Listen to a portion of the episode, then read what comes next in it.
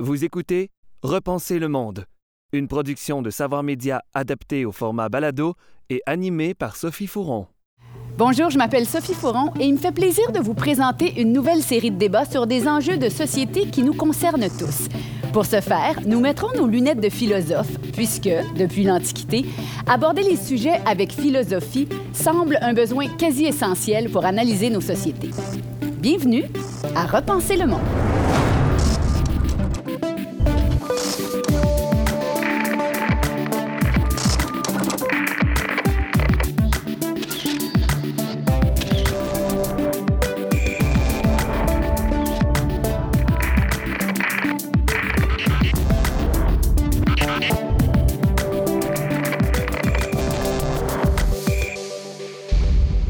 Bonjour à tous, bienvenue à Repenser le monde.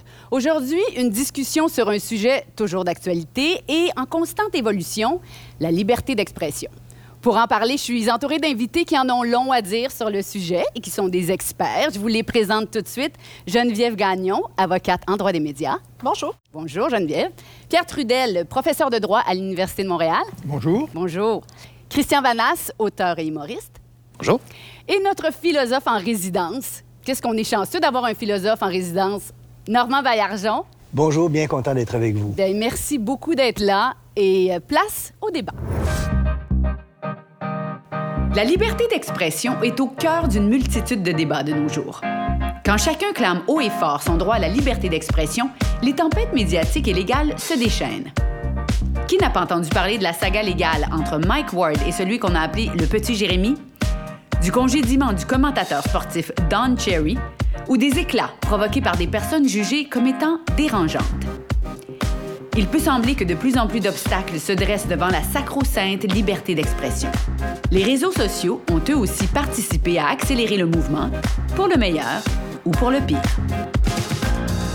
Normand, avant de laisser la place à nos invités, est-ce que vous pourriez nous faire un petit survol, juste un petit survol, des enjeux reliés à la liberté d'expression à travers les époques et à travers votre œil de philosophe aussi? Ah, c'est une immense question, bien sûr. Puis pour un philosophe, c'est une question importante. À l'origine de la philosophie, Socrate est condamné à mort parce qu'il a incité à ne pas croire au Dieu de la cité, corrompu la jeunesse. D'une certaine manière, il a utilisé sa liberté d'expression et il a été condamné à mort par Athènes pour ça. Aujourd'hui, je vous lirai l'article 19 de la Déclaration universelle des droits de l'homme, 1948. Article 19. Tout individu a droit à la liberté d'opinion et d'expression, ce qui explique le droit de ne pas être inquiété pour ses opinions, celui de chercher, de recevoir et de répandre, sans considération de frontières, les informations et les idées par quelque moyen d'expression que ce soit. Donc, c'est quelque chose qui est devenu majeur. Ça a été une très longue conquête, ça, et notamment lié à ce qu'on appelle le libéralisme politique, qui place au cœur de la pensée l'individu et ses droits. Maintenant, c'est une longue conquête et philosophiquement, il y a quelque chose d'important qui se produit en 1859, quand John Stuart Mill écrit un livre où il défend la liberté, et en particulier la liberté d'expression, en disant, tenez-vous bien, la seule limite qu'il peut y avoir à ça, c'est le principe de tort, le harm principle. Si ce que vous dites cause du tort à quelqu'un, un tort immédiat, prévisible, là, on peut la limiter, limiter la liberté d'expression, mais autrement, non. Évidemment, vous avez compris, les questions qui se posent, c'est qu'est-ce qu'un tort? Qui décide que c'est un tort, quelles sont les conséquences et qui est en mesure de les appliquer. Les débats sur la liberté d'expression vont porter là-dessus. La diversité des législations sur la liberté d'expression témoigne du fait qu'on peut avoir différents points de vue là-dessus. Il y a des pays où on condamne le négationnisme, d'autres où on ne le condamne pas. Et ces questions-là sont encore ravivées aujourd'hui en raison des nouveaux médias et de nouvelles formes de revendications militantes. Ah, c'est tout simple, hein? c'est tout simple. Alors, je vais quand même vous demander tour à tour. Étant donné qu'on est dans une époque où tout semble pouvoir se dire partout sur toutes les plateformes, est-ce que c'est encore important de protéger la liberté d'expression aujourd'hui? Madame Gagnon. Bien, certainement, certainement. Euh, mais vous dites parce qu'il y a beaucoup de plateformes, parce qu'on peut euh, s'exprimer, on a beaucoup d'endroits de diffusion. En fait, le fait qu'on ait des lieux où s'exprimer, qu'on ait des endroits de diffusion, ça change pas le fait que le message, c'est ça qu'on veut protéger. C'est le message qu'on livre, le fond de ce qu'on veut pouvoir dire. Donc, pour moi, c'est encore non seulement nécessaire, mais très important de protéger la liberté d'expression euh, parce que c'est ce qui nous permet justement de ne pas avoir trop de dérives. On pense que la liberté d'expression peut nous amener à des dérives, mais je pense que c'est ce qui nous ramène également. On en reviendra aux dérives et dérapages. Christian Manas, votre point de vue? Euh, mon point de vue, c'est que la liberté d'expression n'a pas tant besoin de protection qu'on a besoin d'être responsable face à notre liberté d'expression, face à l'expression qu'on a. Pour moi, c'est pas tant le, droit à la liberté d'expression comme la responsabilité qu'on a quand on diffuse un message. Je suis assez d'accord avec euh, Stuart Mill qui, euh, il y a, a jusqu'à un tort. Le tort, quand il est prouvé, quand il est raisonnable aussi, mais là, on doit se questionner sur la portée de nos paroles. Mais au-delà de ça, euh, puis je suis toujours surpris quand les gens invoquent, par exemple, que la liberté d'expression est en danger. C'est souvent les gens qui ont le plus de tribunes qui disent ça. On peut plus rien dire, mais ils ont déjà toutes les tribunes. Alors qu'il y a bien des groupes qui n'ont pas ces tribunes-là, puis qu'eux autres pourraient encore plus dire, ben non, donnez-nous la parole. Mais une fois qu'on a cette parole-là, qu'est-ce qu'on en fait? Ça, moi, c'est surtout ça qui m'intéresse. Qu'est-ce qu'on en fait de cette parole-là? Est-ce qu'on se met à diffuser de la propagande, puis des fausses nouvelles ou euh, des, des, insinuations malveillantes, ou on l'utilise pour améliorer les choses puis travailler au, au, au bien commun, mmh. Monsieur Trudel, l'importance de protéger la liberté d'expression? Ben, c'est que c'est la condition de l'exercice de toutes les autres libertés. C'est-à-dire, si on ne parvient pas à exprimer euh, le fait qu'il existe des injustices, qu'il existe des choses qui ne fonctionnent pas correctement, euh, ça devient euh, difficile de penser protéger les autres droits qui existent en société, avec lesquels doit s'accorder forcément la liberté d'expression. Mais euh, sans la liberté d'expression, il n'y a plus beaucoup d'autres droits qui sont pratiquement possibles. Et je pense que c'est la principale raison pour laquelle il faut la protéger. C'est la base.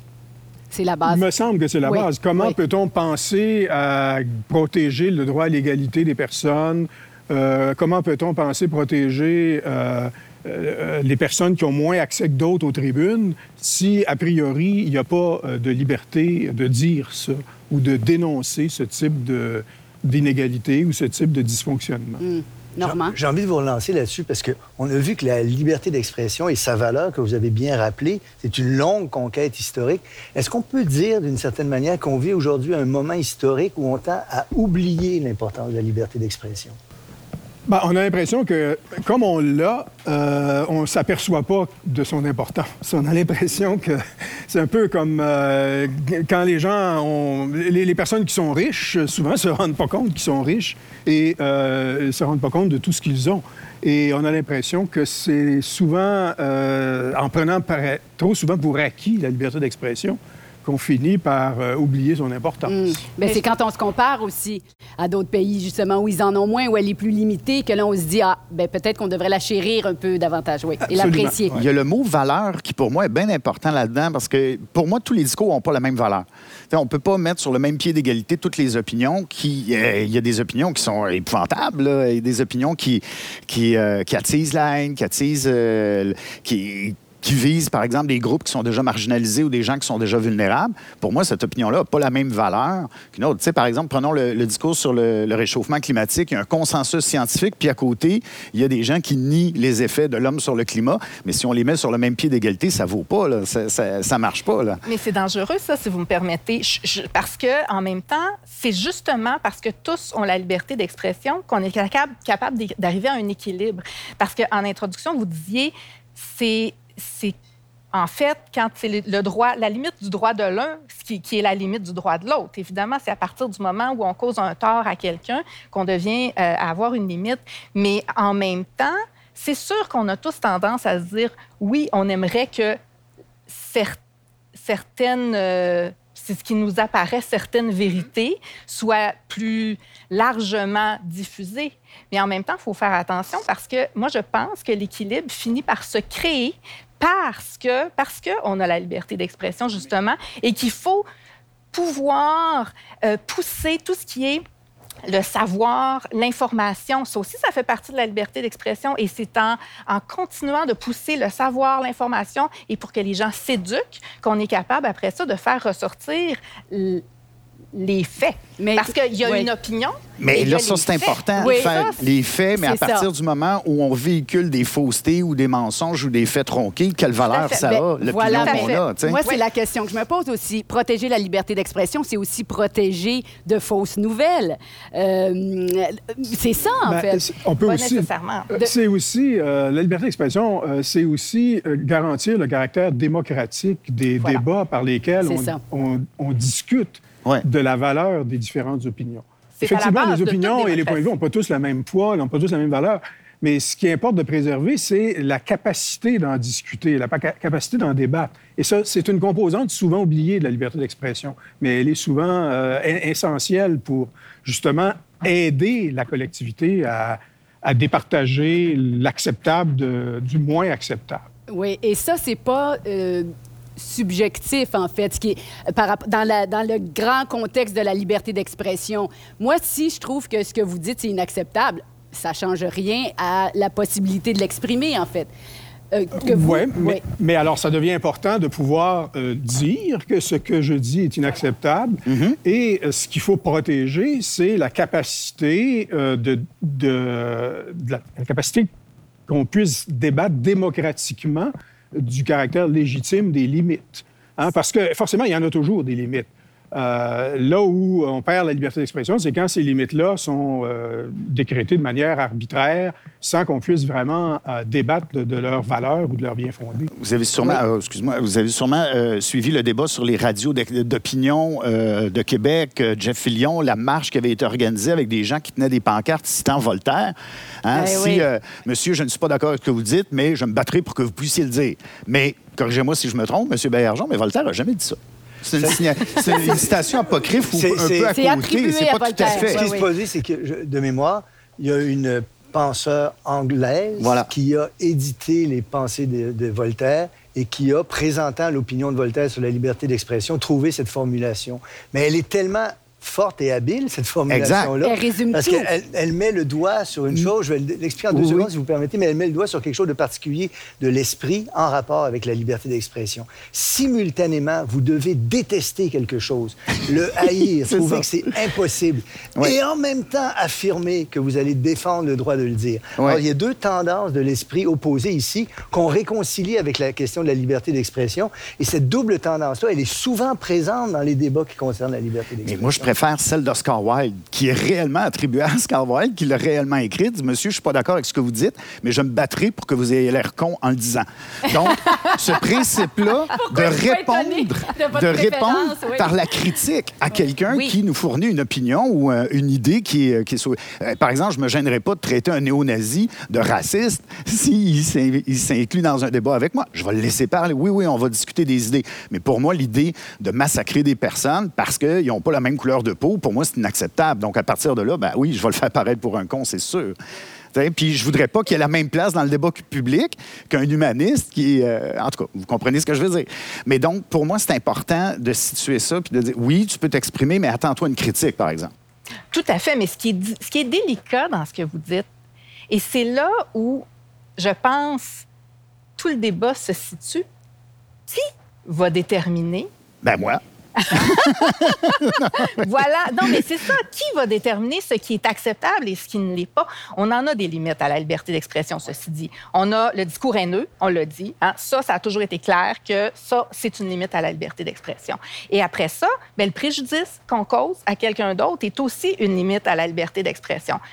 Moi, je pense qu'on doit tous, chacun, être nos propres censeurs parce qu'on a tous une responsabilité. Quand on s'exprime en public, on a tous une responsabilité. Et le discours qu'on a doit aussi, puis ça, c'est une autre des limites qui existent déjà à la liberté d'expression, le discours qu'on a doit avoir un intérêt public une certaine pertinence, un intérêt public. On ne peut pas dire n'importe quoi sur n'importe qui si ça n'a pas d'intérêt une clarté aussi. Madame Gagnon, moi, on est tout à fait d'accord avec vous, mais il y a beaucoup de gens qui ne réfléchissent jamais comme vous et qui disent, ben moi, je vais parler parce que j'ai envie de parler et c'est mon droit le plus fondamental.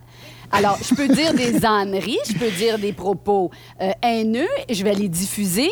C'est ça, en fait, le... Mais ça, c'est des gens qui ont confondu le droit de s'exprimer avec je dois m'exprimer. Ah, ben, on est, d'accord. Tu n'es pas obligé de tout dire, là. Tout à fait, mais on dirait que les gens ont de plus, je sais pas, je ne sais pas qu'est-ce que vous en pensez, mais les gens ont envie de s'exprimer davantage et ont les moyens de le faire. Voilà, mais c'est ça, c'est ça aussi la question, c'est que là, on a les moyens. On a outils de diffusion par les réseaux sociaux en particulier, le nommons-les, oui. mais on a plus d'outils de diffusion qu'on en avait avant. Et donc, j'ai l'impression peut-être, ça, il y aura peut-être des études là, là-dessus. Là, Est-ce qu'on s'exprime plus? Est-ce que les gens s'expriment plus de manière générale à cause de ça? Bon, il faut, faut, voir. Euh, et là, ben, on va soulever de grandes questions sur les responsabilités de diffuseurs, sur... Euh, hein, parce que, dans le fond, euh, c'est aussi ça, la diffusion. Quelqu'un qui va décider, qui dit quelque chose qui est diffamatoire ou qui peut porter préjudice seul dans une rue, ben, il ne va pas causer un grand tort à qui que ce soit. C'est à partir du moment où les propos sont diffusés que là, on commence à, rentrer dans un débat. Là. On va... Oui, allez-y, M. Ben, ben, c'est qu'en fait, plus les espaces de diffusion sont faciles d'accès, plus se pose la question de savoir de quelle manière euh, on assure cet équilibre entre responsabilité et liberté. Mais ce qu'on observe aussi, c'est que pour que la liberté euh, soit vraiment euh, garantie, il faut garder, garantir une certaine marge de manœuvre, il faut garantir une certaine marge d'erreur, une certaine marge de tolérance à l'égard du propos qu'on pourrait trouver limite, qu'on peut trouver euh, borderline, comme on dit, mais qui, en cas de doute, finalement, il vaut mieux le laisser circuler que de le supprimer trop vite. Alors, c'est cet équilibre-là qui est loin d'être ben, facile à, Parce que votre doute n'est pas nécessairement le même que le mien ou que des autres autour de la table. Tout à fait, oui. Puis 99,9% de votre exposé peut être formidable, mais je peux accrocher sur un mot puis vous empêcher de dire au complet votre. Il y a ça aussi. Là, dans quelle mesure est-ce que le propos est acceptable ou si c'est juste un élément qu'on prend du discours pour dire ça, c'est inacceptable, on le rejette, mais on rejette toute la personne? On jette toute le. Ouais, comprends ce que vous dites, compte du contexte. C'est ça. toujours ça. tout propos doit être analysé en, tenant compte du contexte. On ne peut pas simplement isoler des mots ou isoler des expressions pour euh, condamner le propos dans sa totalité. Ce que à des humoristes euh, beaucoup de, beaucoup de problèmes là, quand on ben, sort un élément de son contexte.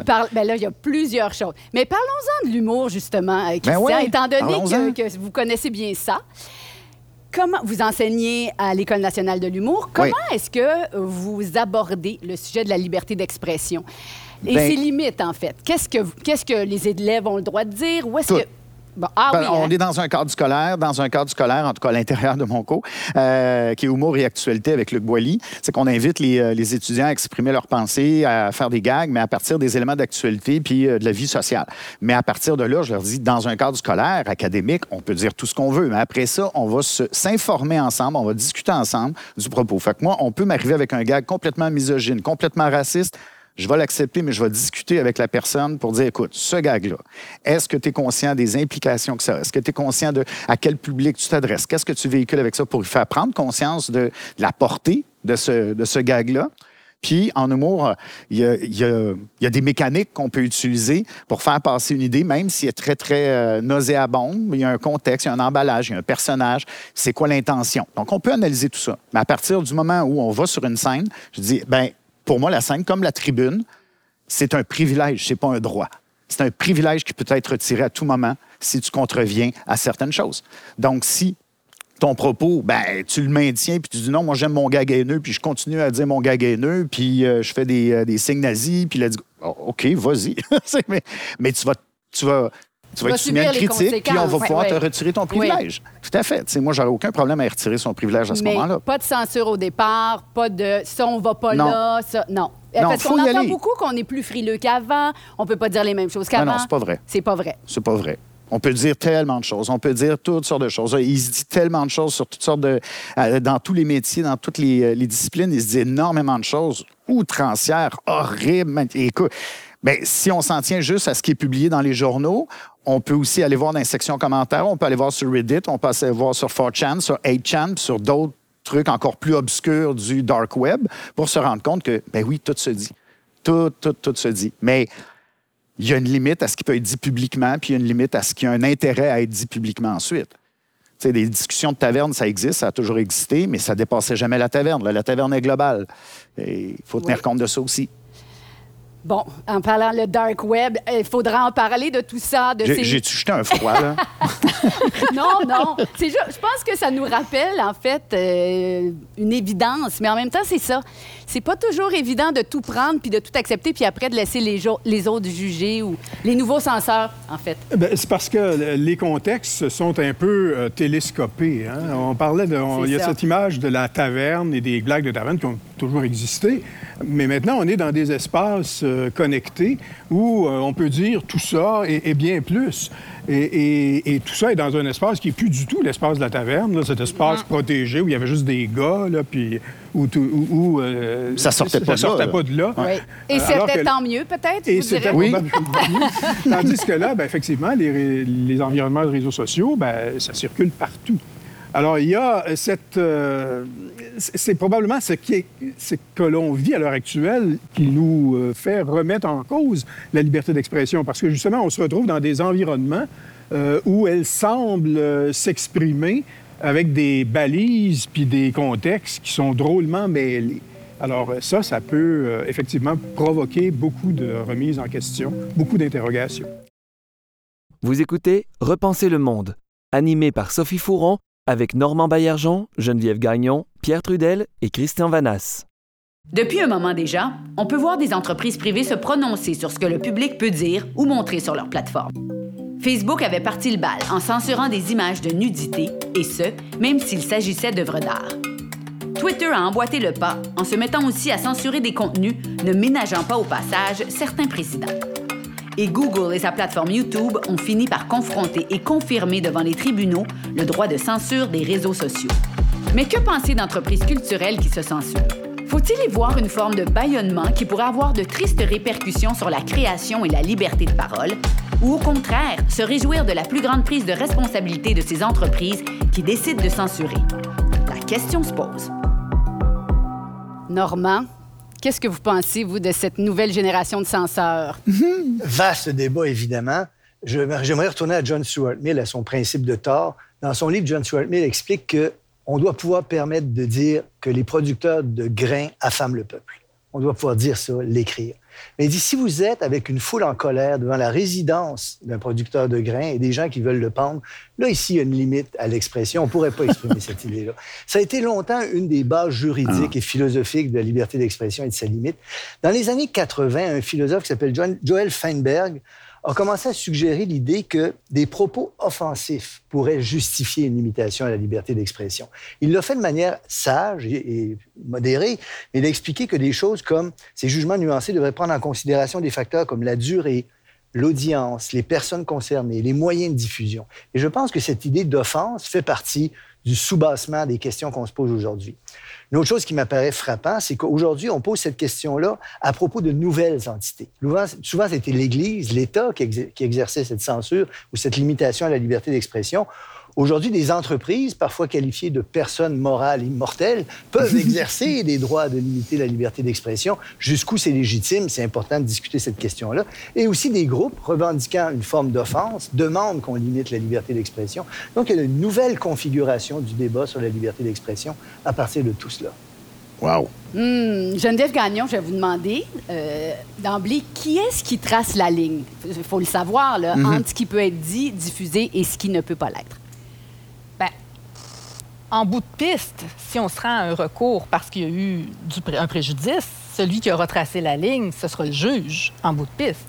Ou encore, celui qu'on appelle si bien le législateur, si, euh, éventuellement, pour une raison ou pour une autre, il y a un déséquilibre dans les droits et que là, le, le, Parlement a euh, une nécessité de venir rétablir par une loi un déséquilibre. Ceci dit, avant de se rendre là, il y a plusieurs lignes, il y a plusieurs personnes qui tracent les lignes. Il y a plusieurs garde-fous. Il y a plusieurs garde-fous. Euh, et euh, bon, c'est sûr que quand on parle de discours, quand on parle de liberté d'expression, ce qui nous vient en tête tout de suite, c'est la diffamation. Donc, est-ce qu'on atteint à la réputation de quelqu'un en, diffusant un discours? Puis je reviens à ce que je disais tout à l'heure. Si moi, je tiens des propos euh, qui sont diffamants à l'égard de quelqu'un, mais tout seul dans mon salon et que personne ne les entend, il n'y en aura pas de problème parce que euh, à ce moment-là, je ne peux pas causer de préjudice à quelqu'un. On ne peut pas devenir à ce moment-là un droit, de, le droit de l'un qui vient euh, contrer le droit de l'autre, brimer le droit de l'autre, ou en fait qui devient la limite. C'est plus ça, qui devient la limite du droit de l'autre. Et euh, ce qui est intéressant aussi, c'est que en, en matière de diffamation, c'est pas ce que la personne qui se croit diffamée ressent, qui est le guide. C'est plus ce que les autres vont retenir du discours qui a été fait à l'égard de cette personne-là, qui est le guide. Donc ça, en droit, ce qu'on dit, c'est, on parle toujours de la personne raisonnable. Ça, c'est notre bon père de famille, euh, notre ancien bon père de famille. Maintenant, c'est la personne raisonnable. Qu'est-ce que la personne raisonnable retiendrait de ce discours-là? Et est-ce qu'elle aurait l'impression que ce discours-là atteint à la réputation, porte atteinte à la réputation de l'individu? Si c'est le cas, si le bon père de famille ou le citoyen raisonnable dit oui, euh, ça porte atteinte à la réputation de cette personne-là, là, le dommage, donc, c'est-à-dire évidemment les conséquences économiques qui peuvent en, découdre, mais aussi euh, le, ce qu'on appelle le préjudice moral, le fait mm. de, justement s'être senti euh, victime de ça. Oui, ça, ça devient indemnisable, mais ce n'est pas indemnisable quand, par exemple, c'est la personne elle-même qui se dit j'ai eu de la peine, j'ai été brimée, euh, moi j'ai été offensée par ce qu'on m'a dit. Si c'est pas objectivable, ben à ce moment-là, ce n'est pas indemnisable. Oh! En Monsieur fait, autrement dit, le seul fait que quelqu'un soit inconforté par un propos, ça peut pas être une limite euh, raisonnable à la liberté d'expression. Parce que sinon, il n'y a plus de liberté d'expression. Il n'y a plus rien À partir du moment où n'importe quel individu, euh, parce qu'en fait, on peut imaginer qu'à n'importe quel propos qu'on peut dire est susceptible d'inconforter quelqu'un quelque part. Ça dépend des sensibilités. Et, ça dépend des sensibilités, ça dépend de, tout un ensemble de facteurs. Donc, ça ne peut pas être le critère euh, qui nous permet de tracer la ligne entre ce qui est acceptable et ce qui est une limite raisonnable. Et comme le dit ma collègue, c'est justement euh, une personne, un juge très souvent, qui va regarder si raisonnablement, compte tenu du contexte sociétal dans lequel on se trouve, on était, une personne pouvait être justifiée de sentir que sa réputation avait été euh, atteinte ou qu'il avait été euh, injustement là, injurié, parce que l'injure aussi, il y a cet, cet aspect-là. Mais le seul fait de se sentir inconfort, inconfortable, ça ne peut pas. accepter ça, c'est euh, nier l'existence même de la liberté d'expression. Mm-hmm. Parce que dès lors que quelqu'un lève la main et dit Je suis inconfortable, on se tait tout le monde. Et, donc, c'est pour cette raison qu'il y a ce, ce, ce critère qu'on appelle objectif, entendu comme étant une euh, délibération dans laquelle chacun a le droit d'être entendu, au cours de laquelle un juge va être appelé à déterminer si c'est raisonnable de penser que la personne avait de bonnes raisons d'être, euh, de se sentir euh, lésée je, suis très sensible à ce que vous dites et je pense que c'est un argument très fort de dire qu'on ne peut pas invoquer le fait de se sentir mal à l'aise devant un propos parce que tout propos est susceptible de rendre quelqu'un mal à l'aise, donc ça ne va pas. Et je suis sensible aussi à l'argument je dirais juridique et philosophique que vous déployez. Je serais curieux de savoir, vous, autour de la table, est-ce que vous sentez néanmoins que d'un point de vue social, sociologique, empirique, dans les faits, il y a en ce moment un appel à des types de revendications de cet ordre-là ça m'offense, donc je demande qu'on l'interdise. oui. Alors, c'est pas le point de vue normatif, philosophique ou juridique, mm. mais c'est le point de vue sociologique. Est-ce que là, on sent pas quelque chose qui joue en ce moment? il y a quelque chose. Mais je veux juste revenir en arrière parce que c'est important, puis ça, ça, vient compléter un petit peu là, cet élément-là de votre question.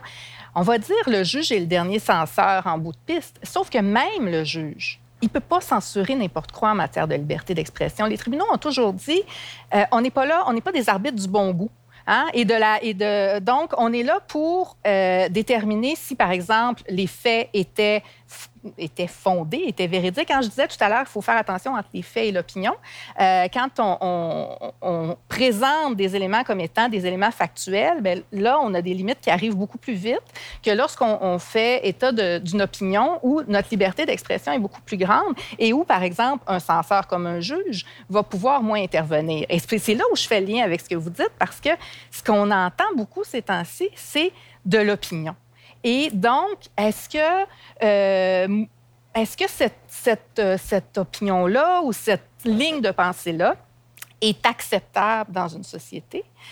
Bien, moi, ma réponse à ça, c'est pas on doit brimer la liberté d'expression de ceux qui n'auraient pas des opinions acceptables. Moi, ma réponse à ça, c'est on doit au contraire protéger et valoriser encore plus l'expression de tous ceux qui vont être capables d'éduquer, la population. Euh, on parle, entre autres, euh, nos grands médias maintenant ont, tous des sections euh, vérification des faits ou comment découvrir une fake news ou comment... Bon, alors ça, c'est intéressant aussi, et de s'assurer qu'on on enseigne à nos jeunes comment réfléchir et de se former une pensée critique qui va nous amener justement à, après la ça, base. oui, à après ça être capable de pouvoir prendre position. Je suis tellement d'accord avec ça. Juger le- oui, les propos. Parce que dans le milieu de l'humour, c'est de plus en plus fréquent qu'on entende des gens dans la salle répliquer au moment où ça se passe, au moment où le comédien ou l'artiste est en train de livrer sa performance, qu'il y a des gens qui disent grossophobe, transphobe, euh, spéciste. Moi, je me suis déjà fait crier spéciste. Euh, c'est OK, mais euh, euh, on peut-tu en parler après? Oui, je suis très disposé à en parler après. Ça se peut qu'on parlait de l'espèce de un espace de liberté dans lequel on peut exprimer quelque chose. Ça se peut que euh, j'ai mal, j'ai mal formulé. Moi, c'est jamais la faute du public. C'est toujours la faute du praticien qu'on est. Les humoristes, c'est toujours de notre faute si on a mal, si on a mal travaillé notre propos. oui, oui. Exact. Donc, c'est toujours de notre faute. Mais là, si quelqu'un me le crie, attends une minute, mais est-ce qu'on peut s'en parler après? Très ouvert. Mais après ça, ça va être moi à décider si je garde ce gag-là.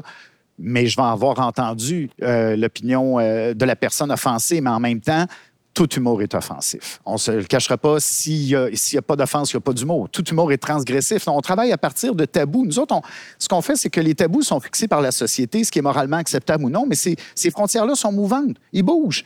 Donc, nous, notre travail, c'est d'aller un petit peu plus loin que ce qui est acceptable pour voir si on est encore là, pour voir si la borne, la limite, est encore valable. Si la limite est plus valable, ben, on repousse la limite et voilà, on a gagné de la liberté pour tout le monde.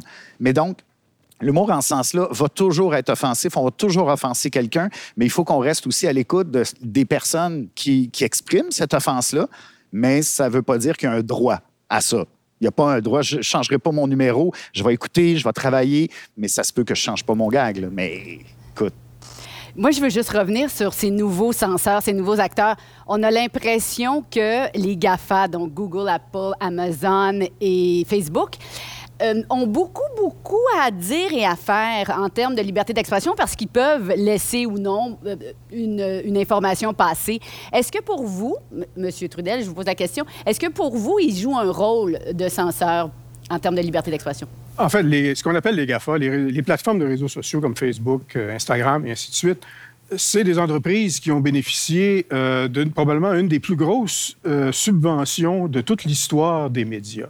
C'est-à-dire qu'ils se sont développés parce que aux États-Unis, là où ces réseaux-là se sont développés, euh, dans les années 90, le Congrès a adopté une loi qui les protégeait de toute responsabilité ou de toute poursuite en responsabilité pour tout ce que les tiers mettent en ligne sur leur plateforme. Hum, quel précédent, quand wow. même. C'est pré- et, et c'est une immense subvention parce qu'en Oui. fait, euh, c'est comme si on demandait à tous ceux qui subissent des atteintes à leur réputation de subventionner Facebook et, et- et Google. Euh, les, et, et les Américains prétendent qu'ils pas que c'est le libre marché, mais en fait, c'est une loi qui les protégeait Incroyable. et qui les protège encore de cette euh, responsabilité.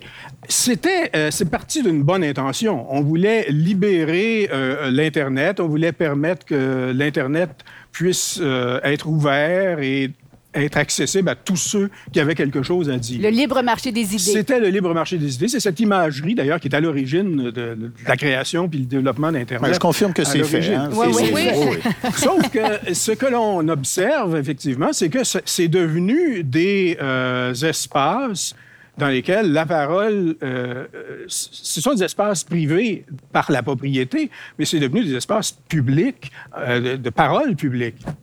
Et là, forcément, on se retrouve dans une situation où c'est ces entreprises-là qui ont la maîtrise de ces espaces-là. Elles ont la liberté euh, d'enlever, de supprimer.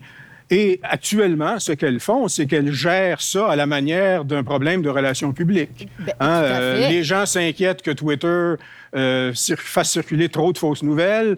On étiquette euh, les nouvelles en disant euh, c'est peut-être pas tout à fait euh, vérifié.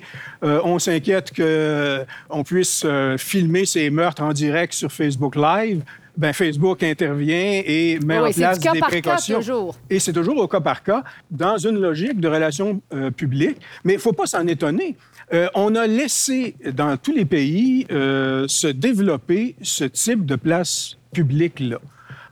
C'est comme si on avait dit, désormais, toutes les rues, tous les espaces publics de nos sociétés, c'est des entreprises privées et il n'y a rien d'autre. Et ces, entreprises privées font ce qu'elles veulent là-dedans. C'est un choix qu'on a fait. On s'en est peut-être pas aperçu. On le fait sans doute au nom d'une espèce de, romantisme de l'Internet, euh, sans poids ni loi. Mais on se retrouve avec ça aujourd'hui. Et là, il faut pédaler à rebours et il faut euh, identifier de quelle manière ces plateformes-là devraient être davantage encadrées pour justement, sans violer la liberté d'expression, sans, sans supprimer la liberté d'expression, comment est-ce qu'on fait pour rétablir les équilibres? Est-ce que l'État devrait s'en mêler, selon vous? Ben moi, je pense que les États n'auront pas le choix de s'en mêler. On ne peut pas laisser les entreprises commerciales gérer ça comme étant une affaire de, de crise euh, de relations publiques, comme ça se fait actuellement. Euh, ce sont des espaces publics. Et euh, il faut que les États, les, États sont probablement les seules entités qui ont la légitimité pour intervenir là-dedans. Mais quand on dit intervenir là-dedans, c'est pas en, en, instaurant de la censure, mais c'est en identifiant un modèle qui euh, garantit euh, que les abus sont, euh, sont contrôlés. Un modèle possible, par exemple, c'est l'obligation d'étiqueter certains contenus lorsqu'ils sont douteux, ce que les entreprises ont commencé à faire déjà. Oui. Une ben, déontologie, en fait, une, espèce de déontologie journalistique qui se, ben, ce serait difficile de contrôler. Ben, je ne sais pas. Moi, je voudrais pas avoir ce mandat-là, en tout cas. Hein? mais c'est la responsabilité. Vous dites, est-ce que les États devraient intervenir? c'est parce que l'État est d'abord intervenu qu'on se retrouve dans cette situation-là. Parce que n'importe quel autre diffuseur a une responsabilité civile. Puis là, on est au Québec, parlons de responsabilité civile, mais c'est le, le tort euh, ailleurs, euh, aux États-Unis ou euh, au Canada anglais. Mais alors, n'importe quel diffuseur a une responsabilité du contenu qu'il diffuse. Et là, avec cette, cette décision historique du gouvernement américain, ça s'est pas passé pour les GAFA, justement. Mais là, c'est intéressant au Québec, et moi, j'ai très hâte de voir ce qui va arriver, parce qu'à la suite du dernier mouvement de dénonciation sur les inconduites sexuelles, justement, il y a une, poursuite qui a été déposée contre Facebook. Alors, qu'est-ce qui va arriver avec ça? Ça risque d'être intéressant de voir ce qui, ce qui va ressortir de ça, mais en même temps, moi, ce que j'ai trouvé très intéressant à la suite du dernier mouvement de dénonciation, sans rentrer dans le, le cœur du débat, là, c'est pas ce qu'on veut faire, mais c'est que on s'est rendu compte que le fameux citoyen raisonnable, hmm. il se pose les bonnes questions. L'opinion publique qu'on a eue, ça a été de se dire, mais comment on sait que c'est vrai? Comment on peut vérifier? Comment une seule personne euh, qui viendrait dire ça, comment on n'a pas de corroboration, on ne sait pas? Euh, ah, ben c'est drôle parce que toutes ces questions-là qu'on entend dans notre débat, mais c'est ça, dans le fond, qui s'applique dans le droit quand on, quand on, se pose la question de la responsabilité. Il y a comme une autorégulation. Mais ça serait pas mieux. pas une autorégulation. Une certaine, en fait, une certaine façon de rétablir l'équilibre. Oui. Dans le fond. Mais plutôt que de demander au gouvernement, par exemple, aux États d'intervenir directement dans les contenus puis de policer ou encadrer Internet, si on outillait les citoyens un peu mieux, pour être capable de contrer les discours haineux, de reconnaître les sophistes. Si on enseignait la philo au primaire, mettons, là, un vrai cours de philosophie. On ne sera pas contre ça ici aujourd'hui. Non, mais Socrate en deuxième année, là, puis qu'on puisse former notre pensée critique, on serait peut-être en train de former des citoyens qui seraient capables de résister à ça puis d'être plus en même d'identifier les contenus. Vous écoutez Repenser le monde, animé par Sophie Fouron avec Normand Baillargeon, Geneviève Gagnon, Pierre Trudel et Christian Vanasse. Le milieu universitaire a toujours été considéré comme étant un espace de libre-échange d'idées et de réflexion privilégié. Mais serait-ce en train de changer? De nombreuses voix s'élèvent pour s'insurger contre une nouvelle culture de la censure qui commencerait à y prendre beaucoup de place. Les signes se multiplient. Conférences universitaires annulées sous la pression d'étudiants et professeurs pris à partie et traités de racistes alors qu'elles citent des passages de nègres blancs d'Amérique. La liberté de presse n'est pas en reste une journaliste de la CBC parlant elle aussi de l'essai de Vallière est réprimandée. Nous dirigeons-nous vers un monde où il y aura tant de mots et de concepts tabous que toute idée ou prise de parole divergente ne sera plus possible? Quel est l'avenir du milieu académique et de celui des médias dans ce tout nouveau contexte? Normand Baillargeon, la liberté académique, un sujet qui vous touche particulièrement? Un mot là-dessus? Tout à fait. Euh, je vais employer un mot, c'est le mot qui convient ici, c'est épistémique. Ça concerne la recherche de la vérité. Alors, la liberté d'expression à l'université, qui est une institution vouée à la recherche de la vérité, prend une forme particulière. On l'appelle parfois liberté académique. Et elle est extrêmement importante. Je vais encore revenir à John Stuart Mill, qui est un homme extraordinairement brillant. Mill disait Vous ne savez même pas ce que vous pensez réellement si vous n'avez jamais confronté votre point de vue à, celui de quelqu'un qui pense le contraire de vous. Ça, c'est une notion épistémique extrêmement importante. Et à l'université, la vie de l'esprit demande cette protection de la liberté académique très grande. Et on peut penser qu'en ce moment, des choses comme ce qu'on appelle la cancel culture, le safe space, sont des limites à la liberté académique qui sont troublantes. Pour ce qui est des médias, j'aimerais revenir sur un autre philosophe qui s'appelle John Dewey, qui avait inventé l'expression de conversation démocratique. Alors pour lui, la démocratie, en chair et en os, si je peux dire, au-delà des régimes politiques, etc., des institutions qui, la, définissent, c'est un mode de vie associatif, une manière de vivre ensemble. Et elle suppose de converser. Et en ce moment, il y a des raisons de s'inquiéter de l'état de la conversation démocratique. Donc, on pourrait s'inquiéter de la liberté académique et de l'état de la conversation démocratique. Hmm. Pierre Trudel, est-ce que ça vous inquiète, cette censure qui plane au-dessus de ces institutions? Ben, c'est que les institutions universitaires, effectivement, c'est des, c'est des endroits où des gens vont là pour, euh, pour apprendre, hein, pour se former. Euh, alors, euh, on peut effectivement s'inquiéter quand on commence à dire, a priori, les gens devraient être privés de l'accès à certains types de, de, de, discours, certains types de pensées, au motif que ça pourrait déranger certains. Euh, c'est inquiétant. Cela dit, les universités euh, au Québec et un peu partout dans le monde ont toujours eu à se débattre avec ce genre de, censure. Euh, pas, si on retourne dans l'histoire du 20e siècle au Québec, les universités étaient dominées par le clergé catholique et des professeurs. On raconte que l'ancien premier ministre Pierre Elliott Trudeau n'avait pas pu être engagé à la faculté de droit où j'enseigne parce que euh, y avait, on lui reprochait ses propos euh, anticléricaux. donc, ce n'est pas d'aujourd'hui que les universités sont obligées de se débattre avec ces revendications pour faire taire. mais justement, c'est le rôle des universités, c'est le rôle des institutions universitaires de dire non à ce genre de revendications.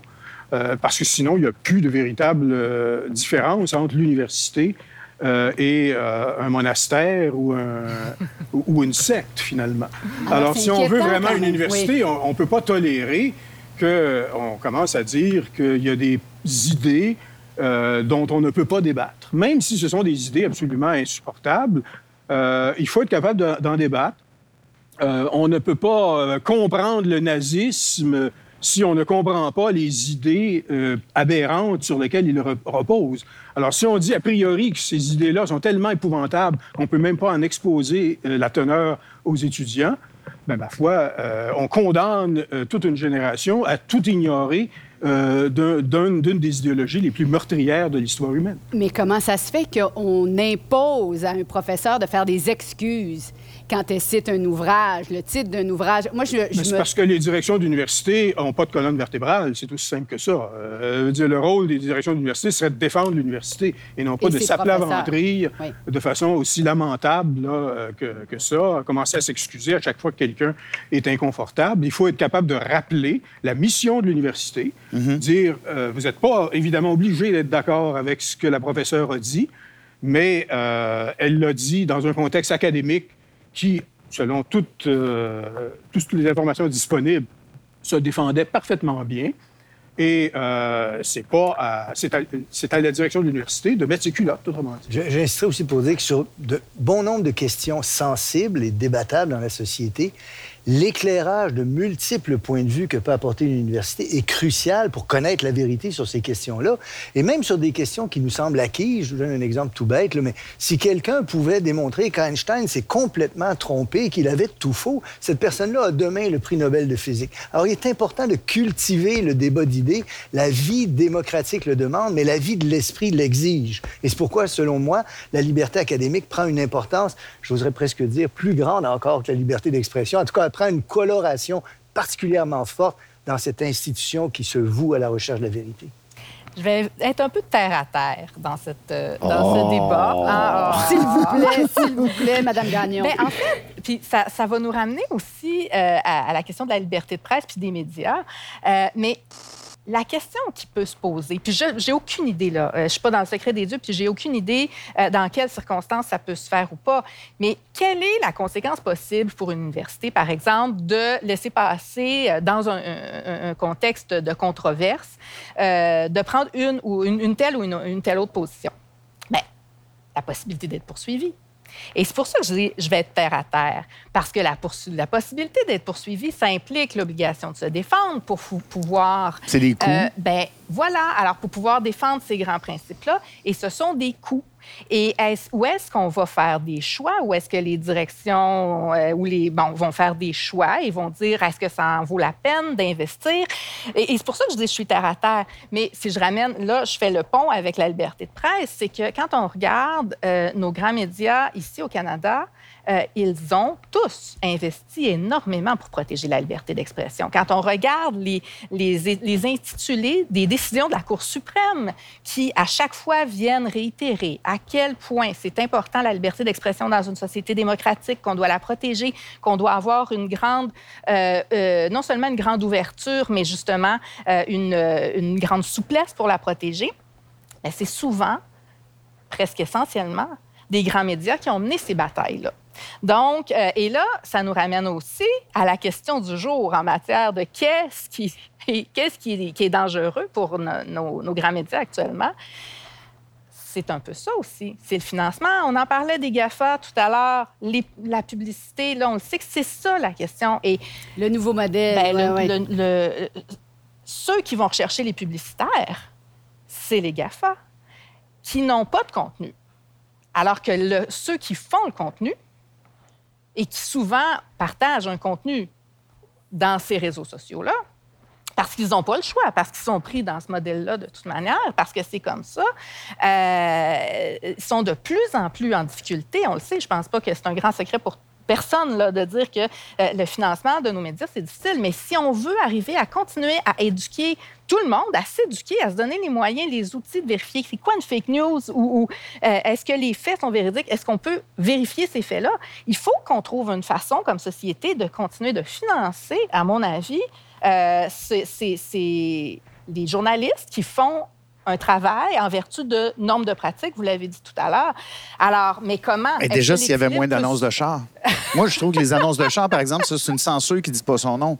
Parce que ça prend de la place dans un média, puis les médias en ont besoin, mais ça prend de la place au détriment des idées puis des opinions qui pourraient être véhiculées dans le Ah, média. Ça, c'est le système Enlève les- les- capitaliste. Ben Christian, oui, que je sais bien, mais là- Qu'est-ce qu'on peut faire? Non, on Mais Mais c'est une grande question, le financement. Puis c'est quoi la Ouais. réponse? Je ne sais pas, là. Mais je sais une chose, c'est que alors que dans d'autres domaines, on on ne sait pas, en tout cas, à mon avis, on ne sait pas encore si ça va pouvoir s'équilibrer de soi. Mm. Probablement pas, mais peut-être. Je pense qu'en matière de financement, on commence à avoir la réponse. Et juste un, un petit euh, chiffre, euh, 40 selon un sondage de 2019, 40 des Canadiens disent ne pas pouvoir distinguer la bonne de la fausse nouvelle. Ah ouais? Maintenant, alors je- c'est quand même extraordinaire, comme comme c'est presque la moitié des Canadiens qui sont plus sûrs maintenant qu'est-ce qui est vrai, qu'est-ce qui est faux. C'est vrai, je pense qu'il faut euh, se Les pencher jusqu'au bout, là? Ils vont jusqu'au bout là, de. de... Allez-y, Mais c'est dire à quel point, effectivement, il faut assurer l'équilibre financier des, de- des médias, mais aussi de tous ceux qui euh, ont à cœur de, de fouiller, de rechercher, d'éventuellement euh, contredire les idées reçues.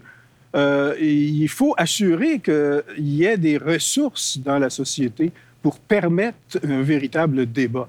C'est ce que certains auteurs appellent l'approche du more speech, c'est-à-dire que la meilleure façon de combattre les idées euh, controversées ou les idées inacceptables, c'est justement d'outiller, mais également de- d'équiper et de, Pour de- être capable de, de de doter de moyens Ouais. les, ceux qui sont en mesure de réfuter. Et c'est comme ça que le système fonctionne euh, pour justement générer cette production de vérité. Euh, mais, et donc, c'est ce que certains appellent l'as- l'aspect positif de la liberté d'expression. Autrement dit, il n'y a pas que l'interdiction de censurer, mais il y a aussi l'obligation de promouvoir euh, la parole, promouvoir euh, la critique. Là, je vais faire une fleur à mon, à mon collègue, M. Baillargeon. Peut-être qu'une bonne idée, ce serait de commencer par lire le petit cours d'autodéfense intellectuelle. Ah ben oui, faut le avoir livre ça. de M. Ouais, qui a écrit ma- depuis euh, quelques années déjà. Quinzaine d'années déjà. Une oui. quinzaine d'années, mais qui est toujours, toujours si pertinent. Peut-être qu'on peut commencer par ça. On le conseille à tout le monde. Oui. Je pense qu'on devrait, pour terminer, réfléchir sur les débats futurs. Qu'est-ce qu'on... On devrait s'inquiéter de quoi pour les débats futurs euh, en termes de liberté d'expression, Normand? Je- moi, je pense, comme le disait M. Trudel, qu'on on a tous convenu de ça, je pense que la liberté d'expression est la condition par laquelle vivent des valeurs auxquelles nous sommes profondément attachés. Elle est au cœur de la défense de la liberté, de la liberté des artistes, de la recherche de la vérité, de la démocratie elle-même. Alors, pour moi, c'est une valeur absolument fondamentale. Maintenant, il y a de nouveaux enjeux, de nouveaux défis, certains économiques. J'ai beaucoup aimé que vous souleviez ça, tous les deux. Je dirais qu'une des choses qui me semble prioritaire pour défendre la liberté d'expression, c'est un type d'éducation à la citoyenneté qui prépare à l'exercice de la citoyenneté, par quoi on accepte de dialoguer. La démocratie, c'est un système dans lequel on dialogue. Et ce dialogue-là doit être entretenu. On doit convenir qu'il y a des sujets avec lesquels on aura des désaccords, peut-être même profonds avec certaines personnes. C'est pas une raison pour insulter les gens. On peut apprendre de gens avec lesquels on est en désaccord, mais tout ça demande une mécanique mentale que l'école peut préparer en faisant cette éducation à la citoyenneté où on apprend à distinguer le vrai, le faux, des sophismes, des faux raisonnements, des, discours trompeurs et où on apprend aussi à échanger avec les autres sans les insulter, en écoutant des arguments et en convenant en bout de piste qu'on aura sans doute des désaccords. Le plus tôt possible. Bien, le plus tôt possible, bien sûr. Ça commence Oui, oui, aujourd'hui. Ah non, mais- ça commence Ben le oui. plus tôt possible dans l'enfance, vous voulez dire. Oui, parce qu'il y, a- y y Oui. des institutions comme par exemple à Saint-Hyacinthe, la polyvalente et à Sainte-Delorme m'invite depuis plusieurs années à parler justement des fake news, puis des sophismes, puis des, euh, des- des- de l'argumentaire dans langage. Mais en secondaire 5, C'est tard. eh bien, c'est très tard. tard. C'est très tard. C'est le fun, c'est tant mieux. Mais c'est très tard. Moi, je ferais ça bien plus tôt. là. Mais c'est ça, c'est que les espaces de discussion sont planétaires et ils sont ouverts à peu près à tout le monde qui, a quelque chose de connecté dans son, son sac à main. Euh, donc, raison de plus, il faut que tout le monde soit équipé pour débattre. C'est plus uniquement le fait des intellectuels, des élites ou des personnes savantes. Euh, Tout le monde maintenant doit s'équiper pour débattre et discuter puis prendre part à la discussion. Et, Et donc, J'aimerais citer des, des recherches crédibles en sciences sociales qui montrent que un des effets de n'échanger qu'avec des gens qui pensent comme nous, c'est une radicalisation de nos points de vue. Nos biais cognitifs sont en œuvre. Alors, pensez aux médias sociaux.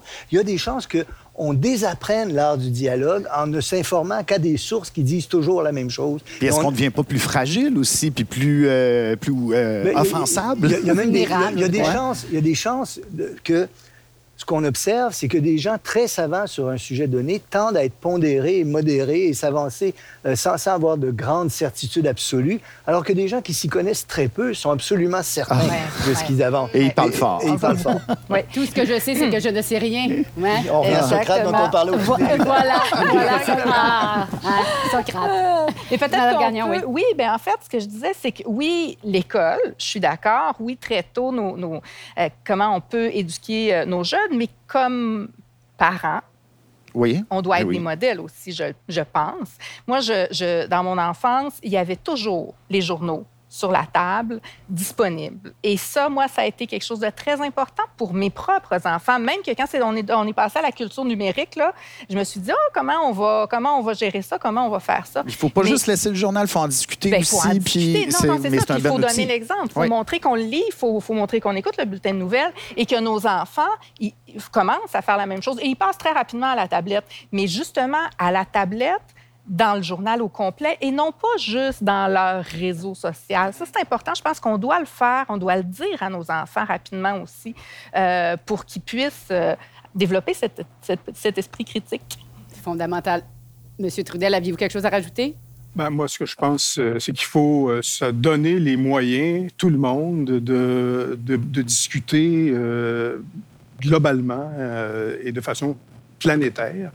Et, euh, et ça, ça devient une habilité importante dans notre époque. Euh, Et si on ne le fait pas, ben, on est exposé euh, au pire démagogie, on est exposé à la désinformation. Et donc, il y a un enjeu démocratique de taille là-dedans. Ben, c'est ce qu'on fait. C'est ce qu'on a fait aujourd'hui dans notre agora. Exact. dans, notre petite, Notre petite taverne. oui, oui, notre petite agora. Et euh, ben, je vous remercie vraiment. Je vais laisser euh, la parole à, à Normand Baillargeon. Il va nous, nous laisser avec une euh, citation d'un philosophe. Il s'agit de Bertrand Russell, que vous connaissez sans doute, un des plus grands philosophes du 20e siècle. C'est un logicien et un philosophe.